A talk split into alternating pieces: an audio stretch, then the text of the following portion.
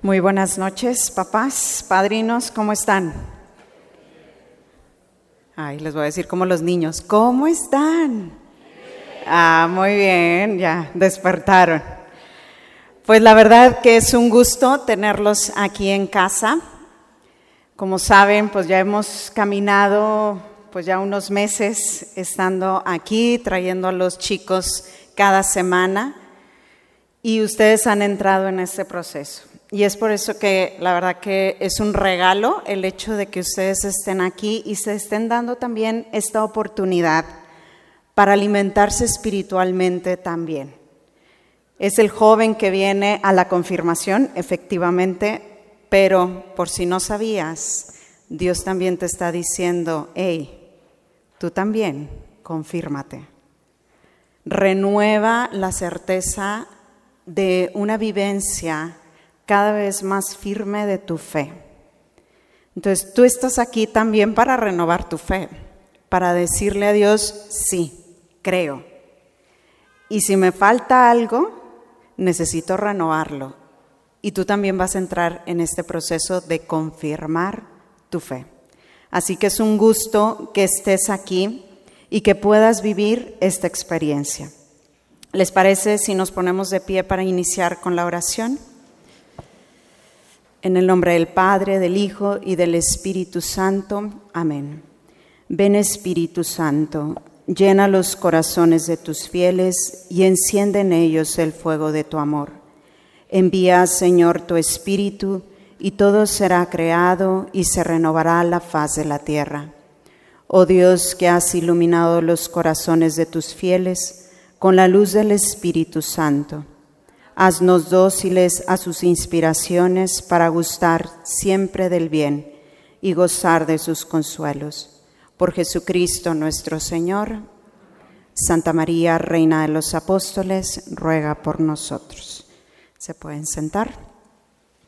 Bueno, ya con la presencia del Espíritu Santo empezamos. Así empezamos todas las clases con los chicos, también invocando al Espíritu Santo para que Él haga de las suyas en sus corazones. Sabemos que la vida nos ofrece un sinfín de oportunidades. Todos los días hay una oportunidad para amar, para entregarte, para dar lo mejor de ti. Y quiero que veas este momento como una oportunidad que Dios te está dando. Yo no sé qué traes en el corazón y en la mente, pero por algo estás aquí. Por algo llegaste al final de esta jornada a lo mejor ya muy cansado, algunos arrastraron los pies para entrar, pero estás aquí. Yo te voy a invitar a que disfrutes este momento y lo veas desde la óptica de Dios. Es decir, estás aquí por Él y para Él. Velo así para, para que puedas disfrutar este momento. El día de hoy invitamos a la licenciada Ana Tamara Robles Pliego para darnos un tema que es muy bonito, de hecho ahí está, cómo, acompañar a tu hijo en esta etapa de su vida. Yo creo que todos traemos esta cuestión en el corazón, ¿no? A veces las mamás llegan y, ale, platica con él porque ya no lo aguanto. Y es un proceso, ¿no? De entender, pues, ¿cómo lo acompaño? ¿Cómo lo acompaño como papá? ¿Y cómo lo acompaño como padrino? En esta etapa, si eres, porque si eres padrino es por algo.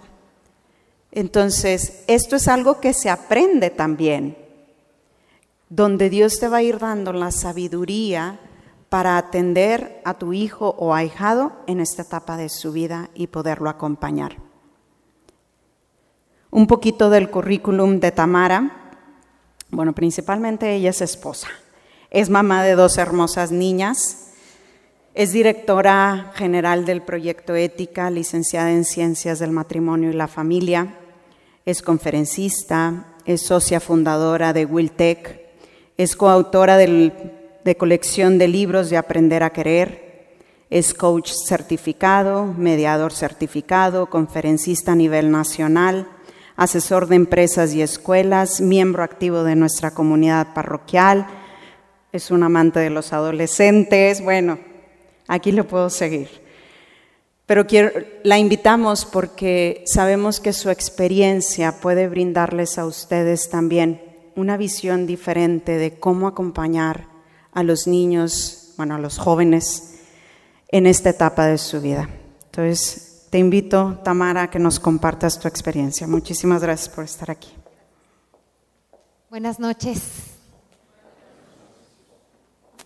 ¿Todo bien? ¿Todavía resiste el cuerpo? ¿Sí? Muy bien, pues mucho gusto, papás, padrinos. Mi nombre es Tamara Robles. Ale, muchas gracias por la presentación.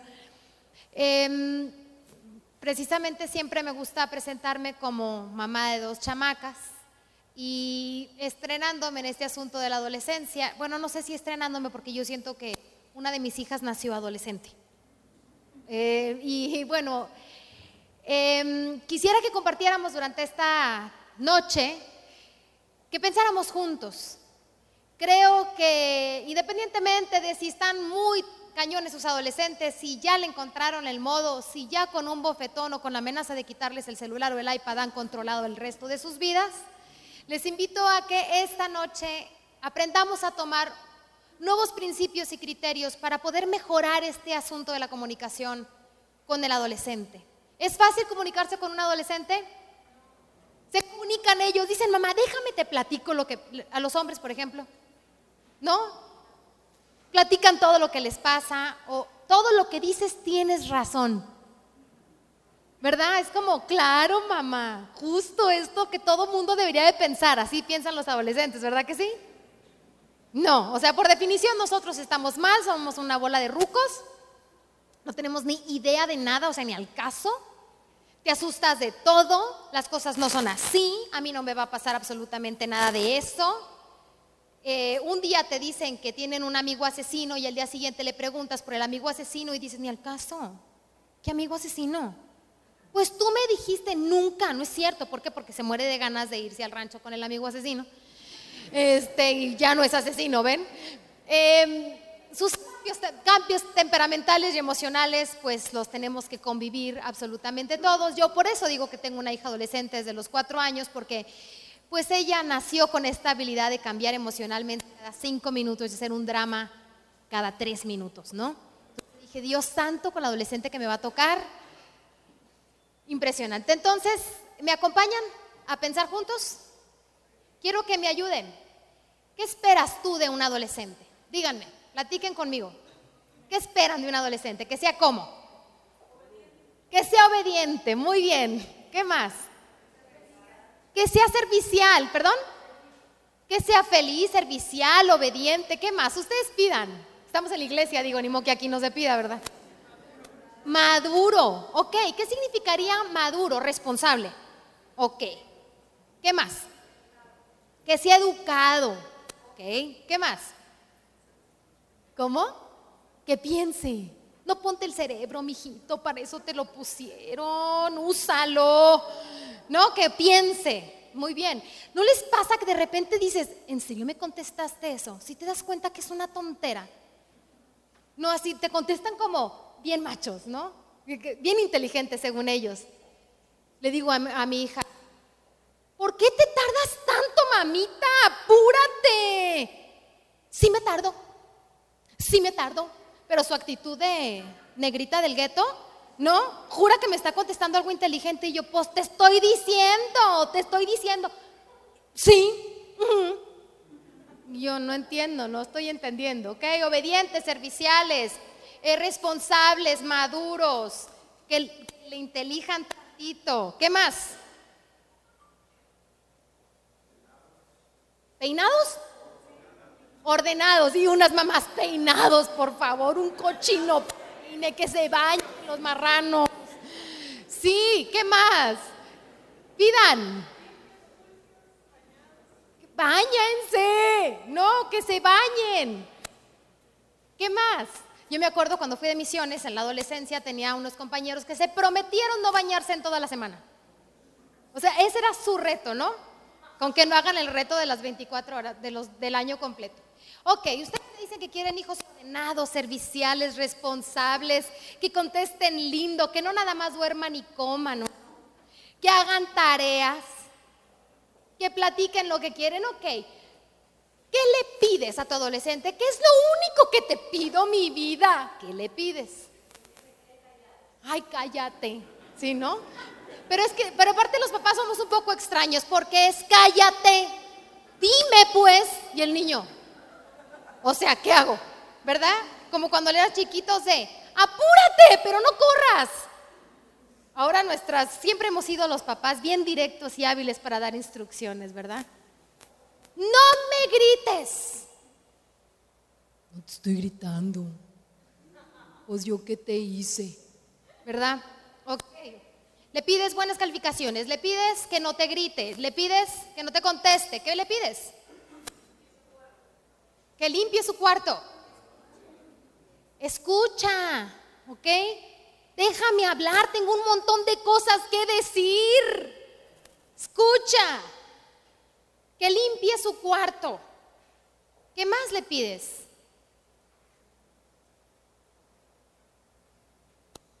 Tan poquito les piden. No creo que sus chamacos sientan. sus chamacos no sienten que es lo único que pedimos, ¿verdad que no? Pasa muy seguido. Escucho que dicen, es que es única responsabilidad estudiar. Esa es tu única responsabilidad. Yo le digo a los papás, aguas con lo que pides, porque tú le dices, esto, bueno, entonces, ¿para qué le pides que se bañe, que se corte las uñas, que le vaya a hablar a la abuelita, que te conteste bien? Eso no es su responsabilidad. ¿Ok? Porque su única responsabilidad es estudiar. Ok. Quiero que me digas, ¿qué te preocupa? ¿Su seguridad, me dijiste? Su seguridad. Ok, me preocupa que esté seguro. ¿Con quién se junta a lo mejor? Ok, ¿qué más te preocupa? sí, ¿con quién se junta, verdad? Sí, y luego las amistades en esta edad son sumamente influyentes. Nos mueve cañón. ¿Se acuerdan ustedes cuando estaban adolescentes? Fue hace como dos años, ¿no? ¿Todos? ¿Qué más te da miedo? Mira, que pierda la fe. Ok, quiero que lo pienses y que te regales este momentito porque vamos por la vida corriendo desde que te despiertas hasta el chino. Hoy era lo de Samara, ¿no? O sea, era hoy. Lo, tengo que ir. Sí, te fregaste, aquí estás, ¿no? Ya te llegaron las ocho y media de la noche y aquí estás, se te fue el día volando, volando. Ok, te voy a regalar unos minutitos. Tú te vas a regalar unos minutitos para que pienses qué te da miedo, porque vieran, estamos viviendo la vida, estamos con los adolescentes enfrente, tratando de educarlos, ¿no? Y este te sale con una chiripada rara del día de hoy y mañana es otra persona, y, y antes era un chamaco divino, ¿no? Era, pero me lo cambiaron a los 13, o sea, así me hicieron. Y ahora es un esperpento de chamarro. Este, un cavernícola que ni comer con las manos sabe. Vivimos educando con tanto miedo, papás. Relacionándonos con, los con nuestros hijos con miedo. Y así es como estamos educando. Yo quiero saber qué te da miedo. ¿Por qué? ¿Por qué no puede usar el celular todo el tiempo? ¿Por qué no podría ver y jugar el videojuegos todo el santo día? ¿Por qué tendría que estudiar? ¿Por qué tiene que bañarse? ¿Por qué tiene que obedecer? ¿Por qué tendría que estudiar? Los papás tendríamos que tener al día las respuestas. Y te aseguro que muchas es porque es que me da miedo el sexting. Es que me da miedo que se haga un adicto. Es que me da miedo que no saque buenas calificaciones porque no sé si va a ser alguien en la vida después. Y terminan siendo esas nuestras razones por qué estamos educando no. ¿Qué te mueve? ¿Por qué exigimos y fregamos todo el día? Yo así le digo a mis hijas, entiende, a mí Dios me mandó a molestarte. Esa es mi función. Y en la medida en la que más fregona sea tu madre, Facebook dice que más exitosa. Y si Facebook dice papás, entonces, a la orden Facebook. ¿No? Nos la pasamos arriba de ellos preocupados, que, sí, ¿qué hacemos? Que sí, que, ¿para qué? ¿Por qué? ¿Por qué un hijo tiene que obedecer? ¿Por qué un hijo tiene que estudiar? ¿Por qué quieres que... Porque para que tenga herramientas y que le vaya bien en su vida. Claro, ¿sabes qué? El adolescente, ¿qué hace? Yo conozco gente que no estudió y que ha hecho un chorro de lana. ¿Eh? Ya no se necesita trabajar igual, papá. Ya no, eso era en tu tiempo, hace como siglos. Ah, ya no se usa eso. O sea, yo ya puedo levantar una empresa ahorita, mira, un, dos, tres, ah, ven a mí. ¿Eh? Y existen las empresas exponenciales y no necesito de estudiar. ¿De qué me sirve a mí las ciencias naturales? ¿De qué? Nomás para que entiendas lo, el daño que te hace estar tan marrano, mijito. Pero no entienden eso. Necesitan una explicación y otra explicación. ¿Tú te acuerdas de tu niño de tres años, de cinco años, de siete años, que todo era? ¿Por qué? ¿Por qué? ¿Por qué? ¿Por qué? Pero como el hijo no pregunta muchas veces por qué, porque nada más tú volteas y dices, ¿por qué sí? Porque sí. El niño sigue jugando. ¿Pero por qué, mamá? Pues porque Santa Claus no va a llegar. ¿Eh? ¿Por qué me tengo que portar bien? Porque tienes que obedecer las cámaras de allá, todas esas, todas las luces que tú ves en la ciudad. El otro día escuché a una señora decirle a todas las luces que ves en la ciudad son cámaras de Santa Claus. Yo digo, qué grueso, o sea, imagínate, pobre, ¿no? Y al, y al rato el niño en terapia por pánico y sentido de persecución, pero pues esas contestaciones. Chiquitos les contestábamos quizá con cosas con las que nos estuviéramos contentos. ¿Con qué tenemos contentos ahora? ¿Qué clase de respuestas requieren nuestros hijos? ¿Qué clase de razones para hacerlos moverse? Y aquí es donde yo creo que tenemos el más grande problema. No es cómo le hago para comunicarme a mi hijo. Nuestra desesperación es cómo rayos le hago para que se mueva. Para que haga lo que yo creo que es bueno para él. ¿Cómo le hago para que quiera lo que yo quiero para él? ¿Cómo le hago para que no le valga tanto la vida? ¿Cómo le hago para que vea con mi prudencia, mi madurez, mis treinta y tantos años encima, mis, ah, no, quedamos que estaban adolescentes todos, ¿verdad? Ah, sí, los míos, mis treinta y tantos encima, ¿cómo le hago? Porque está reanimal, no, no es que no piensa, ¿ok? ¿Cuál es realmente nuestra realidad? Vamos a hablar un poquito, una pincelada un poco de lo que está pasando y qué es lo que están buscando. Porque papás, resulta que sí te cambiaron al hijo, pero tú sigues siendo el hijo de ese niño o esa niña de 8 años, en su edad de oro, en donde llévame a confesar, mamá. Y tú decías, ya la hice. No, o sea, es que ella me pide que la vaya a confesar. ¿No? Ese niño ya no está. Tú sigues siendo mamá del niño de 10, papá del niño del 10, o ya del de 13, 14, 15, 16. ¿Tú cambiaste? Él ya, ella ya.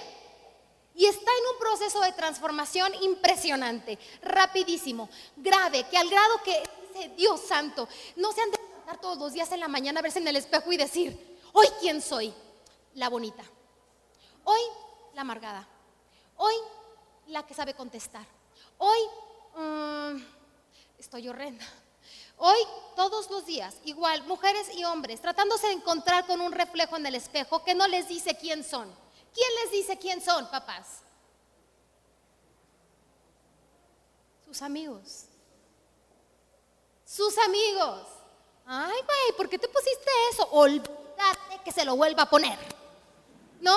Pero si te encantaba hace dos segundos. ¿Por qué ya no? Pues que ya nadie ve Stranger Things, mamá. En el caso.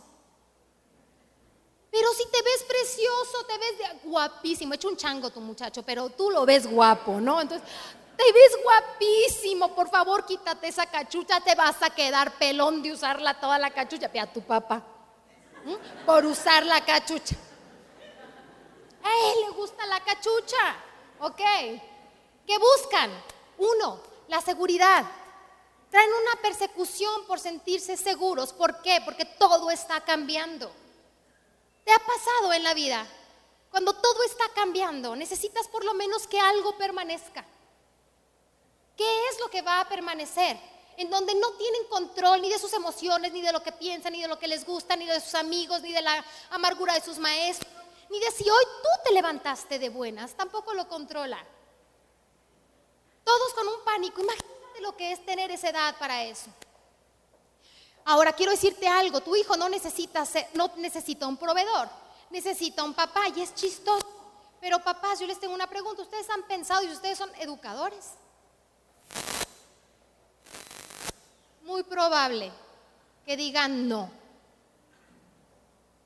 En una conferencia un señor, cuando hago esta pregunta, me dice, Tamara, era un señor grandote así, grandote, grandote, grandote, y me dice, es que es lo que yo le digo, ¿Qué más necesitas? Te pago la escuela, tienes el uniforme, tienes los zapatos, tienes el cochino celular este, tienes todo, ¿qué te falta? Te llevan a las clases, tu madre está todo el santo día preocupada por ti, te limpia hasta los calzones. ¿Qué, qué, qué, qué te falta? Tú Tú le haces falta, no necesita un proveedor, eso ya pasó. El niño te reconocía con el hecho de que llegaras con regalo. ¿Sabes lo que dice ahorita? ¿Dónde estás? ¿Qué haces? ¿Cómo te mueves? ¿Qué decisiones tomas? ¿Con qué eres feliz? Cuando estás con él o con ella, no quiere un proveedor. Y es chistoso porque los papás pensamos que cuando los hijos crecieran nosotros íbamos a poder desprendernos de ellos, pero es cuando más cerca nos necesitan. Y dicen, es que ¿por qué no hace lo que quiero? ¿Cuándo le dices lo que quieres que haga? ¿En dónde estás? ¿En la oficina? Le mandas un mensaje de texto, haz la tarea. ¿Te imaginas que el adolescente va a decir, oh sí, procrastinación. Vete, haré la tarea. ¿Va a pasar o no va a pasar? No. Claro, te voy a mandar un mensaje mañana en la procrastinación, quiero ver que dejes el celular.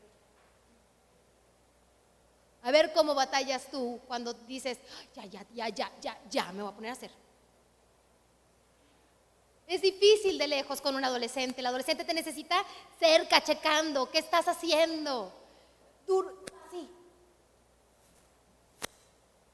No cuando ya lo cachaste, tienes que estar encima de ellos todo el tiempo. Te odian por eso, pero les da seguridad saber que estás ahí. Es el momento en donde no nos soportan, que no nos soporten. Para eso nacimos, papá. Sintámonos orgullosos de eso. Provoca la seguridad en tu casa para que sepan que cuentan contigo. Domingo en la noche, tú ya estás viendo Netflix, ¿no? Ya estás muy a gusto, ya se te pasó la angustia del chin, mañana es lunes, ¿no? Ya, ya, eh, ya asumes que se duerme, ¿no? Ya vete a dormir, acuéstate temprano, deja el cochino celular.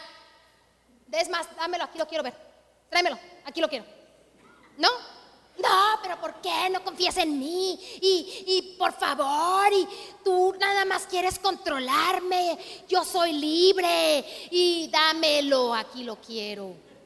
Ok, y ya vete a dormir porque ya me voy a ver mi serie, ya me toca, es mi único momento y voy a ver la casa de las flores, ¿ok?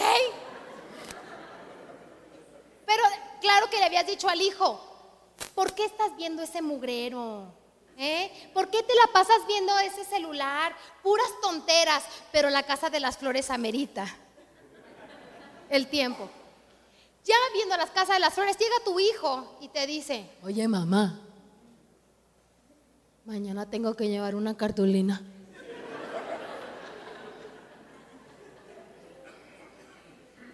Ahí es en donde dices, ya estás peludo, mi hijo, muévete. No, cuando voltea, todavía te pide una cartulina el chamaco. Oye, mamá, es que necesito el celular. ¿Para qué? Es que creo que sí tenía tarea. Pues te paran los pelos. Las 20 mil cosas que se te vienen a la cabeza, ¿no?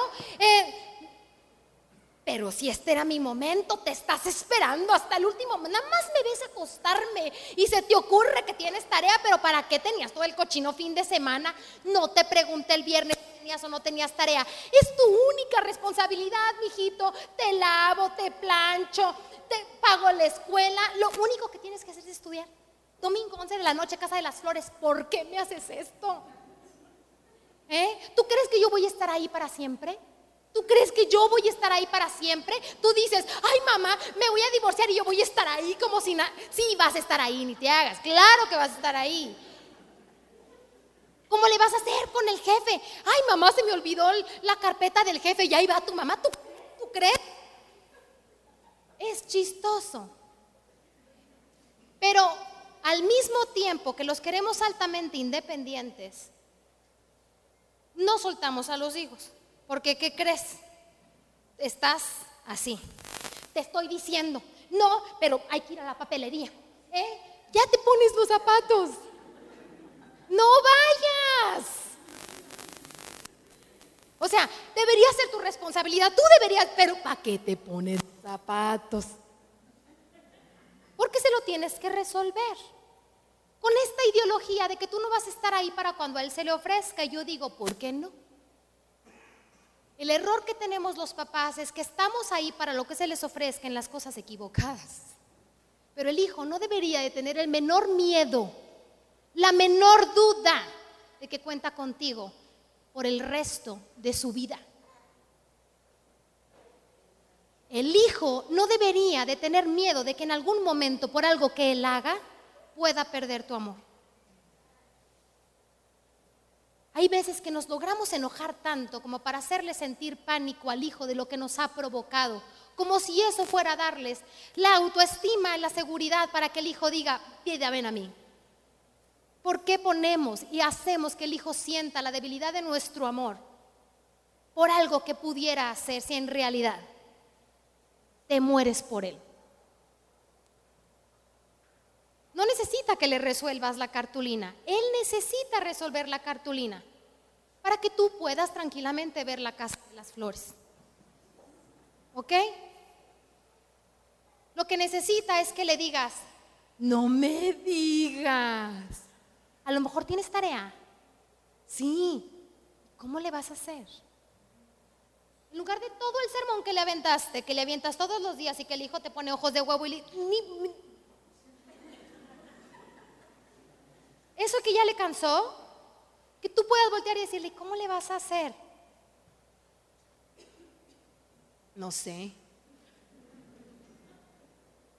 ¿Te ayudo a pensar? Pausa. Hijo, tú y yo, no, tú quieres que hable cuando se sube a la escuela, en la camioneta, quieres que te platique todo lo que hizo en el día. Pero cuando él quiere platicar, tú estás ocupado hay que detenerlo cuando tiene chance, porque con un adolescente es cuando se le pega la gana. Ahí lo agarraste, si no, valiste. Entonces dice, mamá, mande. ¿No? Oye, papá, ¿te puedo decir algo? De inmediato. Ahí, ese es su momento. En está aplicado, está dispuesto, va a decir algo. Es que pudiste burradas por eso. ¿No? Ahí necesita con quién vaciar sus burradas. Necesita que creas en Él. Fundamental, no puedes establecer ni abrir la comunicación con tu adolescente si no crees en Él. Papás, ¿ustedes creen en sus hijos? A ver, ¿cómo? Ay, hijos, pueden dormir. Papás, ¿creen en sus hijos? ¿Seguros? Sí, ¿y por qué entonces estás con tanto estrés creyendo que tu hijo no va a hacerla en la vida? Si confías en Él, entonces ¿por qué le resuelves todo? Si confías en Él, entonces ¿por qué no le permites ser Él o ella? Si confías en Él, si confías en su capacidad, es muy sutil esa confianza en donde decimos, si es que confío mucho en ti, mi hijo, si veo de lo que eres capaz, por eso estoy arriba de ti. Mamá, es que si me crees capaz, créeme capaz. Y me dice una señora saliendo de conferencia, ay Tamar, es que, mira, ya llevé a mi hijo a terapia y luego ya lo llevé con a que le hicieran unas cosas ahí raras de que, de que chun, chun, chun, chun, chun, para que le salga todo lo que no le, no le viene bien. Este, ya le puse aceites y todo. Pero fíjate que yo no, o sea, no se lleva bien con nadie, no, no, como que le falta mucha seguridad, se me hace que lo están molestando en la prepa, la secundaria, perdón. No sé qué hacer, o sea, de verdad no sé qué hacer. Y yo le pregunté, ¿confías en tu hijo? Y me dice, sí. Le pregunté otra vez, ¿confías en tu hijo? Me dice, ¿cómo? ¿Sí? Y le volví a preguntar, ¿confías en tu hijo? Y se le salió una lágrima. Y me dice, no, claro que no, por eso estás preocupada, mi reina. Porque no crees capaz de que Él puede ser feliz siendo quien es. Porque no sientes que sin ti Él va a poder hacer amigos. Porque no crees que Él tiene la capacidad, que va a poder salir de su atolladero, que va a saber defenderse, que me explico. No crees auténticamente en Él. Porque de creer en Él estarías acompañándolo en su desarrollo, no obligándolo a ser la persona que todavía no es. Están en su búsqueda de la identidad. Y esto es muy fuerte, papás, pero no necesitan ser como tú. Ellos necesitan encontrarse y va a ser en la medida en la que sean diferentes a ti. Esa es su manera de identificarse. ¿Se acuerdan de la película del libro de la selva? Mowgli anda buscando quién es, ¿cierto? Y no sabe si pertenece a la manada de los lobos, a la manada de la serpiente, a la manada, ¿verdad que no sabe nada? Ni las serpientes ni tienen manada, pero yo ya dije que sí. Este, ¿Está buscándose el Mowgli o no? ¿Cuándo se encuentra? Cuando dice, ya sé quién soy. Ya sé que soy, no soy lobo, no soy tigre, no soy serpiente, no soy chango, no soy oso, soy humano. ¿Cuándo es? ¿Cuándo se encuentra con la niña? ¿O no? En el lago que está recogiendo el agua. Ni se acuerdan, papás, no me dijeron que 15 años ayer. Hay una niña recogiendo agua y él dice eso, pero además no solo se identifica como ser humano, sino se identifica como varón. ¿Por qué? Porque ella es mujer. ¿Ok? ¿Cómo va a identificarse tu hijo si nos la pasamos queriendo que sean nuestra expectativa, nuestro lo que queremos, lo que debería de ser, la manera en cómo yo decido, la manera en cómo yo veo las cosas, la manera en cómo yo he decidido vivir la vida, como yo creo? El hijo dice, mi identidad está en todo lo que no eres tú. Y eso nos afecta y nos duele. No, es el momento para que puedan reconciliarse con esta imagen paterna a los 20. Y te aviso una cosa, mamás, a los 21 hay un rompimiento terrible entre mujeres y mujeres. O sea, entre mamás. A los 21 es duro. Porque la hija se le desvela la perfección de su mamá para encontrarse con una mamá en la misma lucha que ella. Pero en el adolescente necesita encontrar el no verte a ti y todo el tiempo les estamos diciendo, yo hubiera, es que así no se hacen las cosas, mira, sí hay que mostrarles, pero no hay que mostrarnos, hay que mostrar la verdad de las cosas. Y podernos aprender a cuestionar si así hemos aprendido y nosotros hemos salido adelante, ¿habría otra manera de hacerla?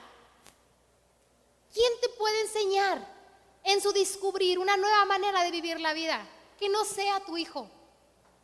¿Cuántas veces le preguntas, ¿cómo harías tú las cosas? ¿Por qué a ti no te parece importante la escuela? ¿Por qué tienes esta gran necesidad de no bañarte?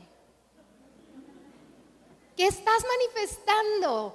¿Qué estás encontrando? ¿Qué te has metido en su cabeza y en su corazón a través de preguntas? Porque somos bien duros, nos la pasamos haciendo un juicio tras otro los juzgamos tan duramente, te voy a decir una cosa importantísima y espero se te quede en el corazón. Tu hijo es lo más grande que ha sido. Está en su actualización más presente. Es lo que es. Nuestra relación con los hijos es por lo que todavía no son, por lo que debieron de haber alcanzado, porque expectativa, expectativa, expectativa y las personas no rompen expectativas, no desilusionan, lo que se desilusionan son las expectativas falsas sobre las personas. No puedes desilusionarte. El otro día estábamos platicando mi marido y yo porque caché a mi hija que me había dicho una mentirotototototota y yo estoy estrenándome las mentirototototototas. En, la cama y le digo, ¿te acuerdas que te dije que sentía que me estaba mintiendo? Y me dice, sí. Y aparte había partido de NFL, o sea, no, no aprendo, no aprendo, pues, o sea, que es como hablar con un borracho, no te pelan. Y le digo, ya voltea. ¿Qué? Si diera una mentirota, ya le explicó y veo su cara de desilusión. Yo me sentí desilusionada en el momento de hablar con ella. Me entero de la mentirototota porque ella ya no se aguantó y me la soltó toda, ¿no? Todavía está muy chiquita.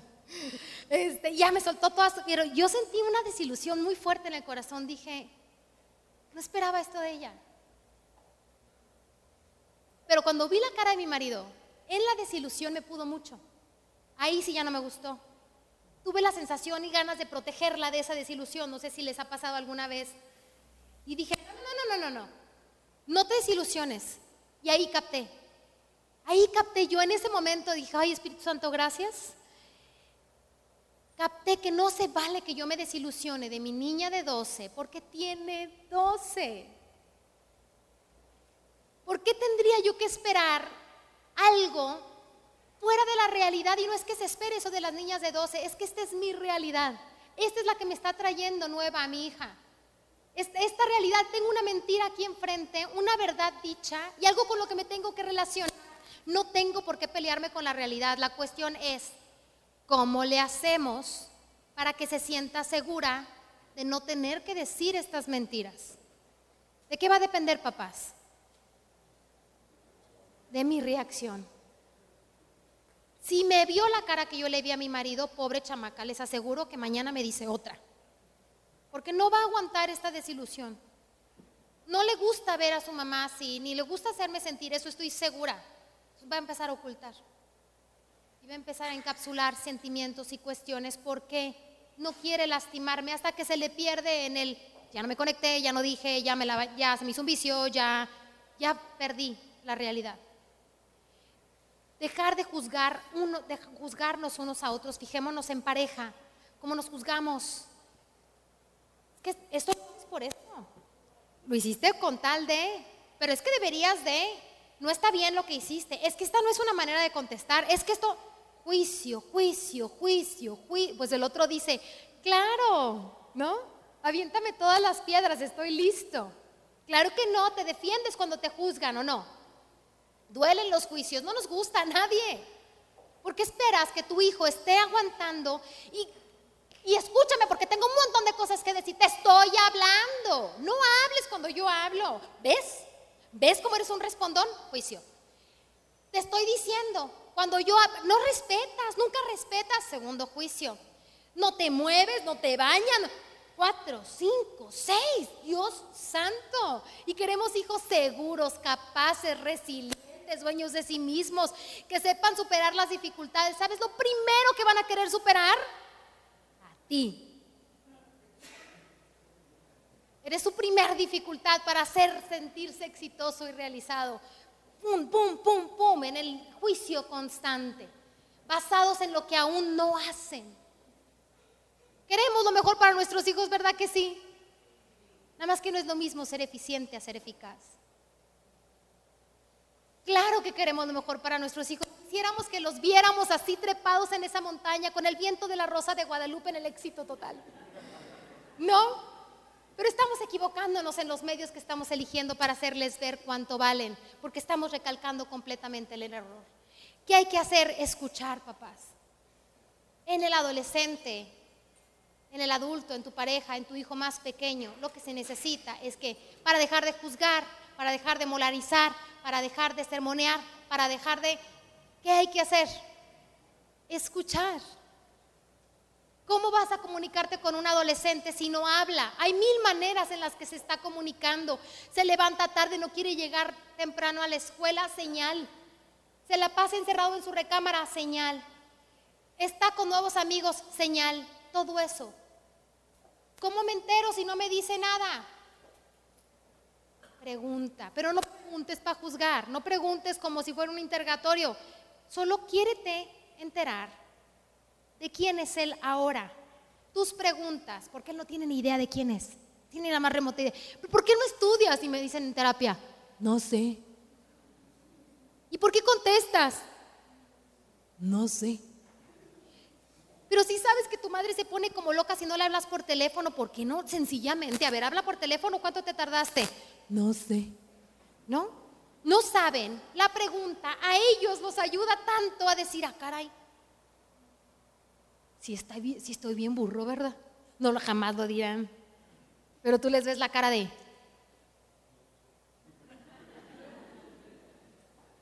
La pregunta los hace identificarse. Te voy a decir una cosa. ¿Cuál es tu dulce favorito? Levante la mano, ¿quién sí lo pensó? Toda pregunta obliga a una respuesta tus preguntas, aunque de su boca no salgan, les ayuda muchísimo a desarrollar el criterio. Pregunta, relacionate, no conté, ay, el caso. Sí pensó, sí se le quedó. No espere sus respuestas, se van a llegar a los 22 a lo mejor. Pero si no le preguntaste, ¿cómo? Están en una búsqueda constante de garantías. Esta inseguridad, este desequilibrio constante, lo que necesitan son garantías en la vida. Por eso están. ¿Y tú por qué no? ¿Eh? ¿Por qué yo, yo, yo no puedo y tú sí puedes? ¿Por qué? Y tú, pues, pues, pues porque ya, yo ya, ¿eh? y tú todavía no. Punto. ¿Por qué? Criterios, principios, cosas que los muevan, razones auténticas. Sus preguntas te van a obligar a ti a desarrollar criterio, criterios que te has olvidado. ¿Por qué tienen que estudiar para darle armas a la vida? Sí. ¿Y? Me van a decir, porque quiero que sea feliz. Ajá. ¿Y la escuela lo va a hacer feliz? Me van a decir, no. Ah, tú lo mandas a la escuela para que sea infeliz. No, pero es un proceso en la vida, todos pasamos por ahí. Todos hemos pasado por los trancazos de formas. ¿O no? Entonces, ¿por qué? Y no es el mismo criterio que usas tú que el que use yo. No le preguntes a tus amigos ni a Facebook. Busca tus definiciones, encuéntrate con las verdades, pregúntate mil veces por qué, por qué, por qué, por qué, para que cuando llegue el cavernícola le digas por esto. Que veas cuán inteligente es, porque miren, es bien malo para responder, pero es bien bueno para preguntar, para cuestionar, para hacer que tanta... eso no habla de ninguna burrada. Más inteligente el que se hace pasar por burro. Enséñale a preguntarse a él mismo, porque tú eres su ejemplo y ellos necesitan encontrar sus garantías. Yo quiero preguntarte, ¿Tú crees que estás llamado a ser feliz? Piénsalo, hacia adentro. ¿Hace cuánto no te haces esa pregunta? Te levantas todos los días, vives del día, te relacionas con tus problemas, con el sol, con el calor, con el calor, frío, invierno, verano, primavera y otoño, di saltillo, todos los días. ¿Cuántos días de la semana te levantas asumiendo, viviendo, respondiendo y decidiendo? Obedeciendo tu llamado a ser feliz. ¿Tú crees que tú estás llamado a ser feliz? Porque si quieres que tu hijo sea feliz, tendría que ser una respuesta consistente en su corazón. Sí. Si quiero que sea feliz, ¿cómo lo estás educando para que él sienta que está llamado a ser feliz? ¿Tú crees que en la escuela va a entender su llamado? ¿En dónde? ¿En dónde lo encuentra? ¿Cómo le estoy haciendo? Quiero un hijo resiliente, quiero un hijo que sepa afrontar dificultades y que no se deje eh, llevar por la vida. ¿Qué estás haciendo? Porque como proveedor no sé, ¿no? O sea, el taekwondo, el celular, los buenos uniformes, los excelentes colegios y todo lo que les das, le va a dar la resolución. Eso es lo que estás haciendo para que tu hijo asuma que es capaz de sí mismo. ¿Verdad que se necesita de algo más? No solo de proveer. Si quiero garantías en mis hijos, ¿qué estoy haciendo para que las tenga? Pues tendría que tenerlas yo. ¿Cuáles son tus garantías? ¿Qué te mueve? ¿Cuál es tu porqué de hacer las cosas? El que no sabe a dónde va, cualquier camino lo pierde, papás. ¿En qué camino estás? padrinos, ¿en qué camino estás? ¿Hacia dónde vas a tratar de mover el corazón de quien más amas? Si no sabes a dónde vas tú, no es que quieres hacer, no es a lo que te quieres dedicar, no es que ya no estás contento en tu trabajo, no es esa decisión importante que tienes que tomar en tu vida, no. ¿Quién quieres ser? ¿Cuál es tu garantía? ¿Qué te mueve? ¿Dónde está tu fuerza? ¿Qué hace que te levantes todos los días? Hoy en la tarde me entró una llamada, tengo una tía que está muy enferma, tiene dos meses sin comer. No le entra la comida, descubrieron que tenía un bicho, pero en el transcurso de que le encontraban el bicho le sacaron el apéndice, la vesícula, mil cosas porque no hallaban por dónde. Y entonces ella empezó a ponerse muy mal de salud. Y estamos todos muy preocupados porque está triste. Y tú sabes que sacar a un enfermo triste es mucho más difícil, ¿cierto? Me habló por teléfono hoy. Coincidentemente a mí me pasó que me sacaron el apéndice, pero el doctor se equivocó y entonces al mes me tuvo que sacar la vesícula. Entonces dice, ¿a ti qué te ha pasado cosas bien raritas? Em, platícame cómo te fue con la vesícula, porque no me siento bien. Porque por esto que no puedes comer y demás. Pero empiezo a platicar con ella y yo la oigo bien triste y le digo, ¿con qué pensamientos estás luchando? Y escucho cómo se le rompe la voz y me dice, con unos muy feos. Y me dice, pero nada de qué preocuparse, estoy luchando con mis pensamientos. Y le digo, la Madre Teresa tuvo estos momentos en donde se sintió en el desierto, donde no siempre sintió la presencia de Jesús motivándola a estar en la miseria humana, ¿están de acuerdo? Ella vivió estos desiertos y le digo, ¿tú te sientes así como sin Jesús, abandonada en el desierto? Y me dice, sí, totalmente. De alguna manera podía entender que a pesar de su desierto, no estaba rendida. Solo me dijo, estoy aguantando hasta donde Él quiera. Les regalo la filosofía de mi tía porque su fe está muy por encima de lo bien que se siente. Su fe está muy por encima de sentir a Jesús aquí en el corazón ferviente. Solo sabe que la va a sacar de donde esté y que si le toca el desierto, estará viviendo en el desierto.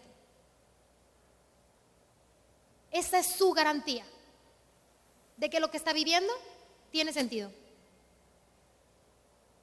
¿Qué está sembrando en el corazón de tus hijos?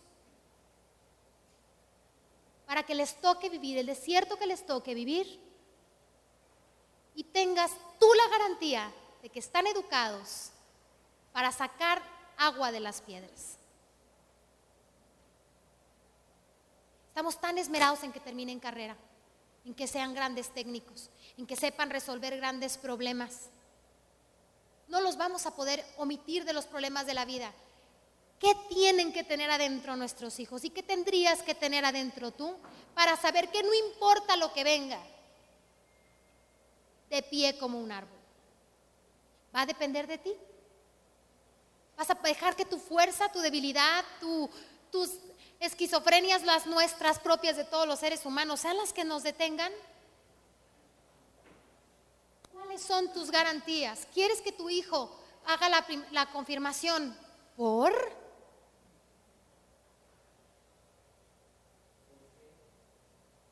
¿Por?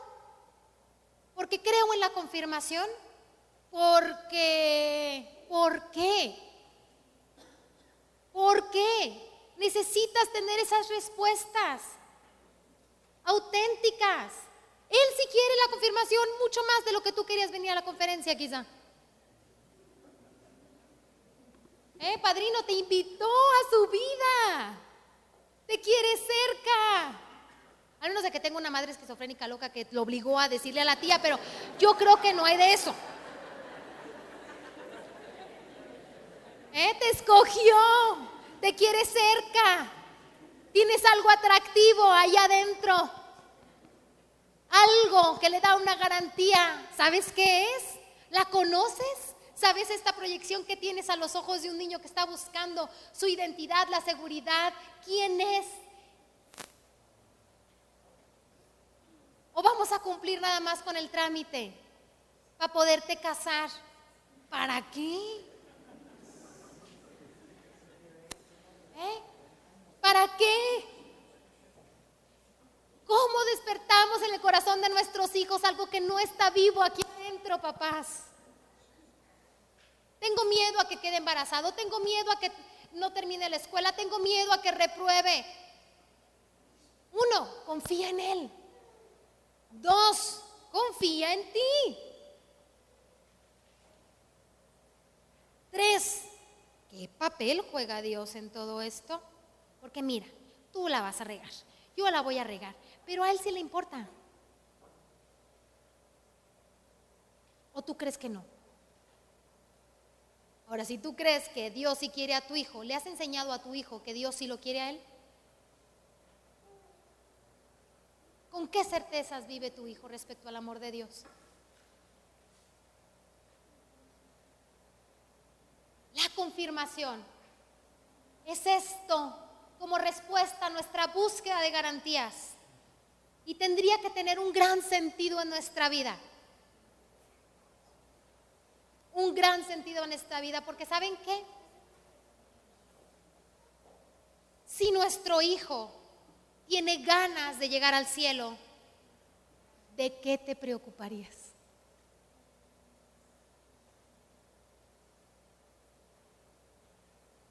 Una persona que tiene tantas ganas de llegar al cielo, tomaría malas decisiones. Y si comete las malas decisiones, tendría capacidad de arrepentirse y buscar un nuevo camino o no. Bueno, luchar, salir adelante, ¿cómo vives? ¿Se te nota realmente en lo que crees? Necesitamos fortalecer la búsqueda de lo permanente, de lo eterno en el corazón de nuestros hijos. Ese anhelo, no el creen Dios, creen Dios, creen Dios, no, el anhelo por dentro de encontrarse con una verdad más poderosa que Él, una verdad más poderosa que tú, para que tu hijo no quiera quedar bien contigo, que va a encontrar mil maneras de manipularte para tenerte bien contento. ¿Quieres celular? Mira, pídele, pídele dieces, te los va a dar. Eso es tenerte contento. Pero tener contento a Dios, sentirse eso, eso lo va a mover mucho más fuerte. Es más, hasta te va a aguantar a ti. Porque tendría sentido su existencia. Pero eso tiene que ser en una relación constante. En un en un cómo te relacionas tú con esto. ¿A qué horas hablas con él? ¿Cómo en tus angustias, en tus faltas de dinero, en tu pérdida de trabajo, en que si te dan o no el aguinaldo, entre que si tienes o no que vender tu casa? ¿Cómo te relacionas con tus angustias? ¿Está Dios presente o no? Porque esas son las cosas que está viendo el Hijo. Yo creo que lo más importante que le ha pasado a mis primos en su vida han sido ver los dos meses de mi tía. Mucho más que toda la escuela y la universidad que les pagó. ¿De dónde está sostenida? Esas son las garantías en la vida. Fortalécelo, entrénale. Es decir, entiende que está en un proceso. Es decir, no lo esperes acabado. Tu hijo se actualiza cada momento, en cada decisión, igual que tú. Necesitas creer en su desarrollo, no eres esto, no. No lo juzgues, solo entrínalo, disfruta su proceso. Ya te llegó con una realidad nueva, ¿cómo te vas a relacionar con la nueva realidad? Llegó con la moda de que ahora no se lava uno los dientes. ¿No? ¿Cómo te vas a relacionar con su porquería? De buenas, papá. ¿No? Mándale mil fotos de gente sin dientes, este, memes, eh, de buen humor, con chistes. En lugar de la cena de la Navidad, mira, y este marrano que ni se lava los dientes. ¿Qué, qué, decisión, a qué rancho quieres ir si ni te puedes lavar los dientes? No, no, no, no, no, no, no. De cara a lo que sí. Está identificándose, mire, se siente pero guapo con los dientes amarillos. Pues guapo, mi vida, ¿no? Fortaleciéndolo, ¿por qué? Porque ¿quién tiene que llegar al cielo, papás? Él necesita sentirse capaz y amado, completamente amado. Sí, hay que ser firmes, hay que corregirlos, hay que por dónde, hay que poner reglas, hay que poner, pero jamás poniendo en duda nuestro amor. Cuidado con tu grito, cuidado con tu regaño, cuidado con tu amenaza, cuidado con poner el celular, la tarea y todo lo que no es más valioso que Él como centro de tu relación con Él. No es tu relación con Él. Tu relación con Él es lo que descubres de Él todos los días. ¿Y qué crees? Así como Mowgli se encuentra con ella y se encuentra como hombre, varón, tú te encontrarás como madre y padre de un adolescente. Este. No hay adolescencia, es este. Y cambia todo el día. Saltillo es adolescente. Y estamos preparados o no. Desde que sales, sales como cebolla. Sales empalmado y en la medida en la que habiendo cambios de clima te vas desencuerando. Y luego ya empiezas a vestirte otra vez, ¿o no? Bueno, adolescente. ¿Estamos preparados? ¿Queremos estar de cara a la adolescencia del hijo o estamos esperando a que el hijo sea obediente, servicial, limpio? Es decir, no adolescente. Empieza a vivir tu vida con él. No estamos en un tiempo que tiene que pasar y que tenemos que superar. No, no. La felicidad es saber vivir en el aquí y en el ahora. Si estás llamado a ser feliz, es con este. Y tu hijo debe de sentirse muy feliz de ser este, porque tú le reflejas lo grandioso que es relacionarse con él. Porque tú le reflejas lo grandioso que es relacionarse con él. Porque tú le reflejas lo grandioso que es relacionarse con él. ¿Está fácil? No. ¿Nos sacan el tapón? Sí. ¿Tienen la habilidad de explotarnos la cabeza? Sí. ¿Dónde está nuestra mayor oportunidad para alcanzar la santidad? En Él. Pero es nuestra única oportunidad. No vamos a ser mejores padres cuando los hijos sean mejores. La paternidad es consciente porque es en el momento presente y es cuando tú más te necesita no es adolescencia, se llama María José. ¿Cómo se llama tu hijo? ¿Cómo? Juan Pablo. ¿El tuyo? ¿El tuyo? Di el nombre de tu hijo en alto, por favor. Una, dos, tres. Esa es tu oportunidad el día de hoy para crecer en el amor y enseñarle a amar cada vez más anhelando la garantía más grande que es llegar al cielo. Dios los bendiga. Muchas gracias.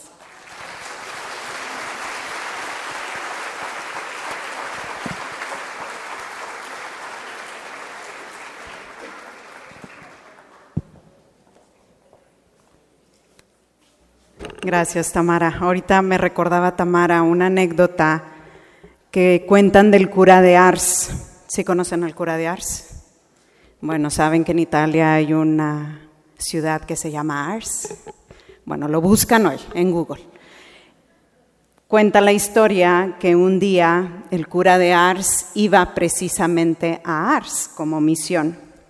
Y en la entrada se encuentra con un niño y le dice al niño, muéstrame el camino para llegar a Ars. Y el niño le dice, claro que sí, pero deme algo. Y él le dice, yo te mostraré el camino para llegar al cielo. Y eso creo que ustedes también llega tu adolescente y le dices, muéstrame el camino para ser papá, para ser padrino.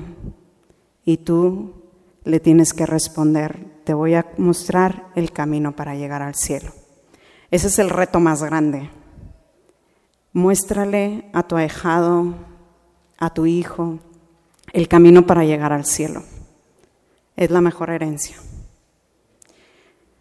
Ahora para terminar voy a presentar al equipo de formación que está al frente de sus hijos, porque ustedes nada más lo dejan en la puerta, ¿verdad? Pero hay mucha gente que está detrás. Y esto es lo bonito porque es una vida de comunidad, es la vida de iglesia, en donde todos participamos. Y son papás como tú que dedican este tiempo también para darle la catequesis a tus hijos. Los voy a invitar a que pasen para acá. Aplauso, por favor.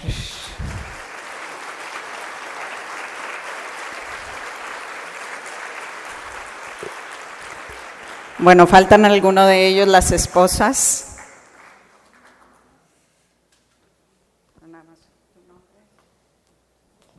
Sí, buenas noches. Mi nombre es José Luis Rodríguez, no está mi esposa Lili que se quedó con mis niñas. Eh, una de 16 y una de 11.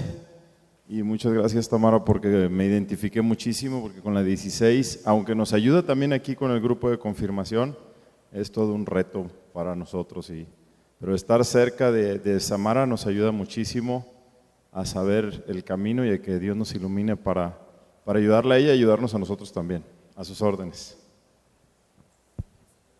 Buenas noches, eh, mi nombre es Nadia, Ahorita mi esposo se presenta y también, este, pues aquí estamos en la lucha diaria, somos papás de cuatro niños, de un adolescente, y pues estamos conociendo y experimentando con sus hijos, gracias por la confianza y pues estamos a sus órdenes. también con todo el amor experimentamos. Entonces, este, pues lo que necesiten estamos para servirles. Buenas noches, mi nombre es Jus Libra Camontes, soy esposo de Nadia y papá de cuatro hijos y una adolescente, entonces también, aunque vine porque Ale nos dijo, no, los vamos a presentar, pues a mí la plática me cayó de perlas y la verdad, este, pues gracias a todos, queremos mucho a sus hijos y a sus hijas, este, nos divertimos con ellos y como dice Nadia, digo, más que experimentar, pues es aprender eh, junto con ellos de sus inquietudes y Tamara, o sea, el reto tan grande que tienen ellos pues, de pasar por estos años, ¿no? Entonces nosotros estamos junto con ustedes sembrándoles una semilla para que sean mujeres y hombres de bien. Buenas noches. Buenas noches, mi nombre es Ramón Humberto Huitrón. Mi esposa hoy no pudo asistir, Ana Basaldúa. Tenemos dos hijos también, uno de 12 y, otro, y otra niña de 9. Agradecerles, papás, agradecerles porque están aquí. Eh, nos preocupamos mucho por la educación de nuestros hijos, porque tengan las mejores escuelas, los mejores profesores, porque aprendan taekwondo, idioma, robótica, ballet, eh, baile moderno y una serie de cosas más. Pero lo más importante no es a qué se van a dedicar nuestros hijos. Lo más importante es qué van a hacer como seres humanos, como personas, hombres y mujeres, nuestros hijos. En ese sentido, todo lo que ustedes inviertan, como esta plática, como esta charla, como el traerlos a las pláticas, llevarlos a los retiros, a los momentos que hagamos, es una inversión que ustedes hacen. Nosotros como papás todos los días luchamos por salir adelante y llevar lo necesario a nuestra casa, pero al final de nuestros días, papás, no vamos a ser juzgados por qué puesto obtuvimos, cuánto ganamos, qué título nos llevamos. Nosotros mismos vamos a juzgar si fuimos o no buenos padres.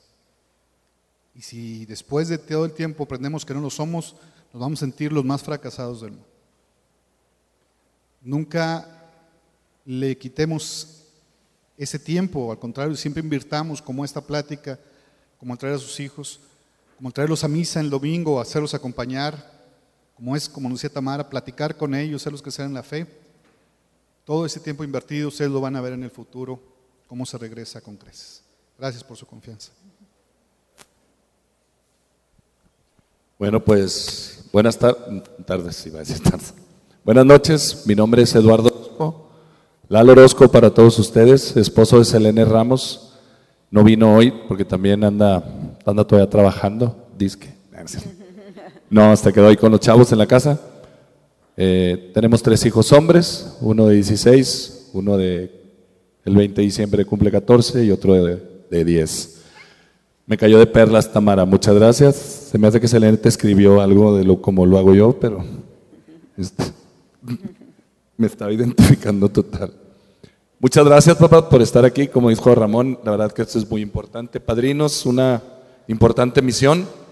La verdad que, como dijo Tamara, me sentí bien identificado en cuestión de que si te pidieron que fueras padrino, te está haciendo parte de su vida, te está queriendo hablar y decir algo. ¿Qué compromiso tan grande tienes? Bueno, tenemos todos. ¿Cómo nos comportamos, decimos, hablamos?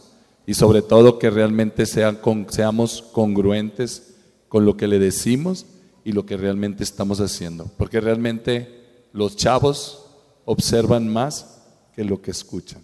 Entonces, pues bueno, gracias.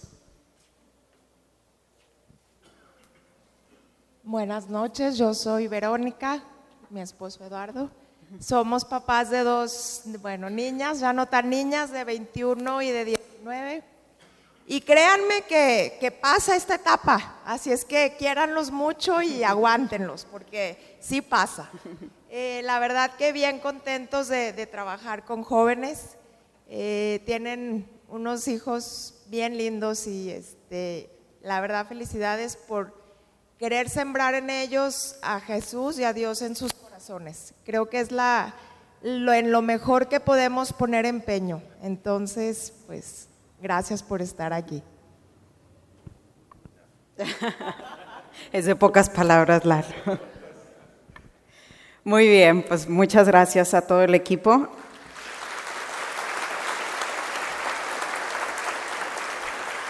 También hay algunos jóvenes del grupo juvenil, nada más que no están aquí, que apoyan también a los, a los chavos. Y ya nada más para terminar, antes de recibir la bendición del Padre, les voy a dar unos avisos eh, para estar todos en la misma. Bueno, hay todavía alguna papelería que nos falta, entonces tenemos como límite el 20 de diciembre, ¿sí? Para traerlo directamente a la oficina. El sábado 7 de diciembre tendremos las misiones navideñas, ahí está en el calendario ya. Entonces lo que vamos a hacer es van a traer a los chicos aquí a las nueve y media y nos vamos a ir en camiones a la misión. Si a alguien le gustaría participar, papás, están invitados, ¿ok? Nada más nos dicen alguno de nosotros para también ir, incluirlos en el plan, ¿sí? y regresamos ese mismo día, son nada más la mañana, regresamos como para la una de la tarde.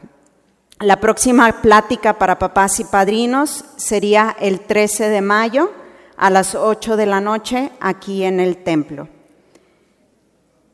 Y también, quien no está todavía en el chat de papás, bueno, de mamás, porque los señores van a decir, no, otro, no, otro chat de mamás. A las mamás sí les gusta estas cosas.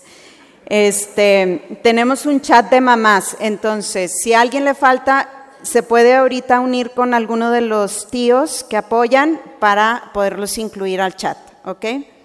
Al final pueden dejar su ficha de asistencia. En la parte de atrás hay dos canastas y ahí ponen su ficha de asistencia.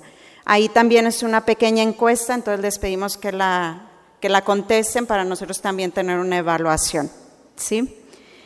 Y pues bueno, los invitamos a misa. Sé que muchos de ustedes no vienen a misa porque los chavos no lo han dicho. Entonces, es un proceso también en donde ustedes entran en la dinámica. Aprovecha. Dios te está dando esta oportunidad. Aprovecha, como les decía en un inicio, para redescubrir tu fe, para renovarte y para vivir con ellos pues este proceso de formación. Entonces, ya para terminar, pues vamos a despedirnos con la bendición del Padre y unas palabras. Muchísimas gracias. Buenas noches, papás. Solamente para agradecerle su presencia y la presencia de Tamara en esta noche. Soy su fan, ustedes, ¿no? La verdad, no me pierdo ninguna conferencia de Tamara. Siempre, siempre es muy fresca y habla con la experiencia de su vida y de sus estudios y de su formación y de su casa, que también tiene unos papás extraordinarios y es de nuestra comunidad. Entonces, me siento muy orgulloso, nos sentimos muy orgullosos. Gracias por esta noche. Estoy seguro que esta charla del arte de acompañar a los hijos, sin duda, ha dejado una idea. Bien, papás, tranquilos, le doy la bendición y vamos a casa, ¿les parece? Nos están esperando. Gracias a todo el equipo y a cada uno de ustedes por este tiempo que han dedicado en esta noche. El Señor esté con ustedes. La bendición de Dios Todopoderoso, Padre, Hijo y Espíritu Santo, descienda sobre ustedes, sobre sus familias y permanezca siempre. Amén. Hace un momento decía, ¿por qué no vienen a misa? Si alguno de ustedes no tiene idea de lo que es la misa, haga una cita conmigo, ¿les parece? Y platicamos. Yo pongo el café, ustedes traigan lo demás pero a veces entre en un ámbito más cercano puedo explicarles, estoy seguro que después de experimentar y de saber lo que hay en el fondo de este rito, estoy seguro que no se la van a perder. Bien, bueno, está en la puerta siempre abierta. Felicidades, seguimos orando por ustedes y ustedes por este equipo maravilloso que los vamos acompañando. Gracias y buena noche a todos. Dios te salve María, llena eres de gracia, Señor es contigo. Bendita eres entre todas las mujeres, bendito es el fruto de tu vientre Jesús. Santa María, Madre de Dios, ruega por nosotros los pecadores. Dios los bendiga. Buenas noches a todos. Gracias.